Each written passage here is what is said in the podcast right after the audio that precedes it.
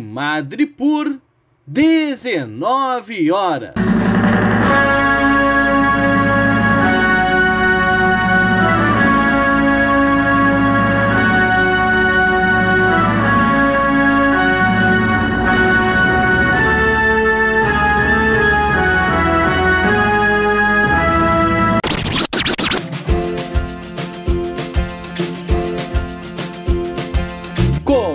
Agora a Voz das HQs.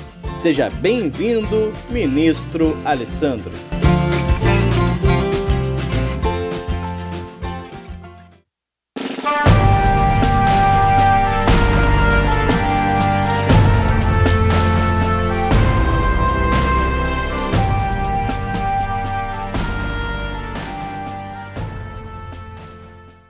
Oi pessoal, eu sou Alessandro e hoje eu vou comentar esse quadrinho aqui.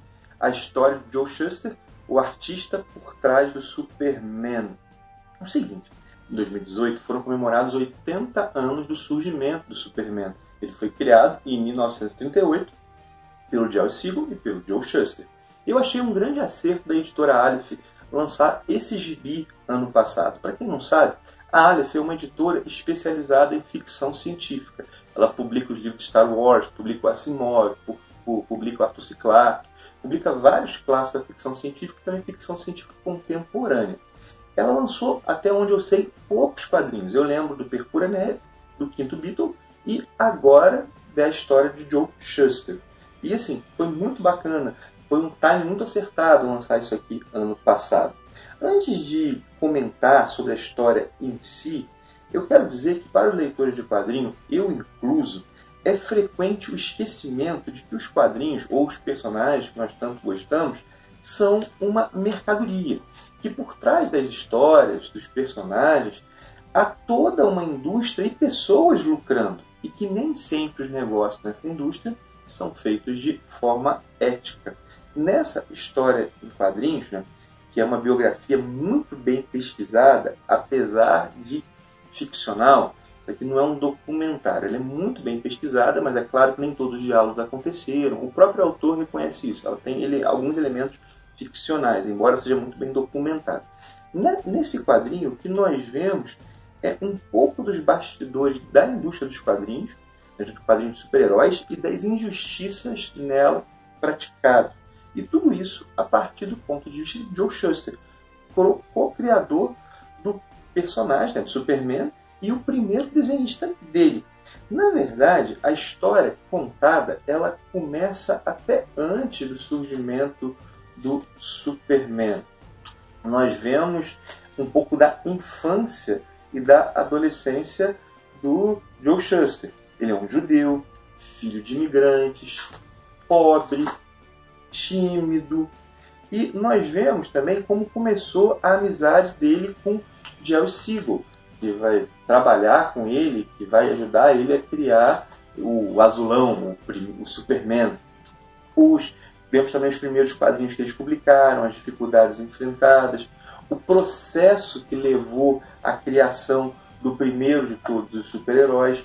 Há uma frase do Jerry Siegel, que está aqui nesse quadrinho, que, assim, na qual ele fala mais ou menos o seguinte, né? ele, ele diz assim, eu sou o criador de todo um gênero, né? É criador de todo um segmento de mercado. E ele fala isso ressentido, ele se sente injustiçado.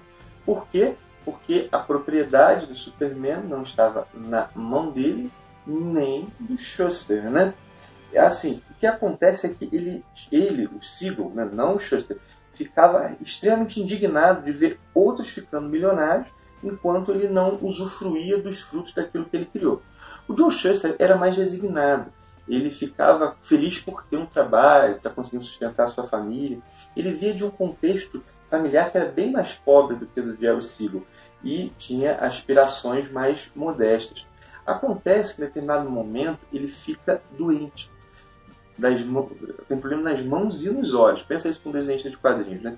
Então ele acaba ficando sem emprego, trabalha como empregador, depende da família, chegou a morar na rua. Isso é verdade, o criador do super-homem chegou a ser mendigo por uma semana. Enquanto isso, o Superman vendia milhões. Jerry Siegel e Joe Shuster receberam 130 dólares pelo personagem. Só que eles não sabiam direito o que eles estavam fazendo, eles eram ingênuos e na época não havia nenhum tipo de proteção para os criadores. E galera, eu fico pensando que a situação chega a ser até mais triste quando pensamos nos valores que o Superman encarna, a verdade, a justiça, o modo de vida americano no sentido do sonho americano, desses homens que podem viver a partir de seu sonho, conquistar o lugar da sociedade. Quando nós pensamos em que o Superman encarna, essa situação dos seus criadores é até assim, mais assim, chateia mais, né? Ou melhor, ela aparece mais pelo contraste. A história em quadrinho, assim, ela retrata muito bem o drama do Shuster e também a sua relação com o Joyce Siegel. Isso é muito bem construído. Na prática, assim, o Shuster era uma pessoa bem simples que ajudou a criar algo muito grandioso e que durante um bom tempo nem os créditos de criador recebeu nas revistas. A, a, a história quadrinho ela tem o roteiro do Julian Volois e os desenhos do Thomas Camp. É o seguinte, né? ela é bem escrita, ela é convencional na narrativa, claro, ela é, mas ela é bem escrita, ela é relevante.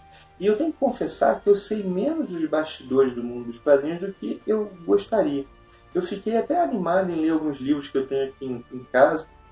E antes de encerrar, eu quero destacar dois pontos que a, essa história aqui mostra. Primeiro foi o papel do Neil Adams, na, nessa luta pelos direitos dos criadores, ele teve um papel realmente bastante importante. E o segundo foi uma carta mandada pelo uma carta pública que o Jerry Siegel mandou na época que o, o primeiro filme do Superman, aquele Você Vai Acreditar que um Homem Pode Voar, na época que ele estava sendo produzido. Cara, e é uma carta que realmente assim, mexeu com muita gente. Foi uma carta que fez com que a discussão saísse do âmbito jurídico e fosse para o âmbito da opinião pública. Essa carta ela está aqui, ela aparece na história. E embora o quadrinho chegue a um fim e eles recebam os créditos, passem até a receber certa recompensa financeira, os imbróglios em torno do Superman continuaram durante muito tempo. As famílias continuaram durante muito tempo. É muita grana envolvida. Mas assim, foi um, uma boa leitura. Recomendo para quem quiser saber um pouco desses bastidores. As, algumas das fontes, inclusive, são apontadas aqui na numa espécie de apêndice onde tem as notas. Bem, é, é, o, gibi é bem bacana, a produção da área ficou bem legal.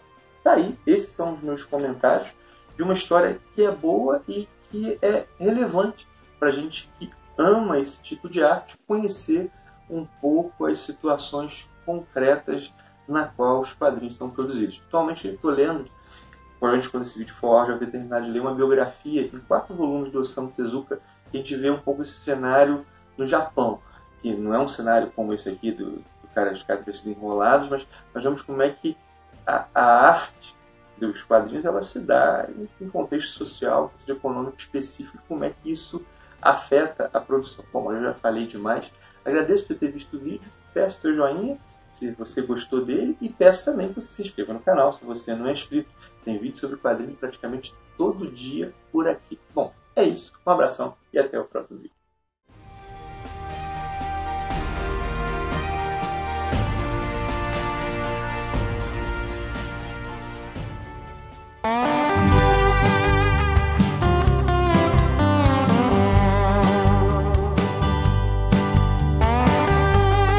Você ouviu A Voz das HQs, um produto do Ministério dos Quadrinhos.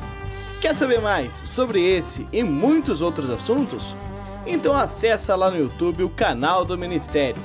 Tem conteúdo novo te esperando todos os dias. Encerra-se aqui o pronunciamento de hoje. Até mais!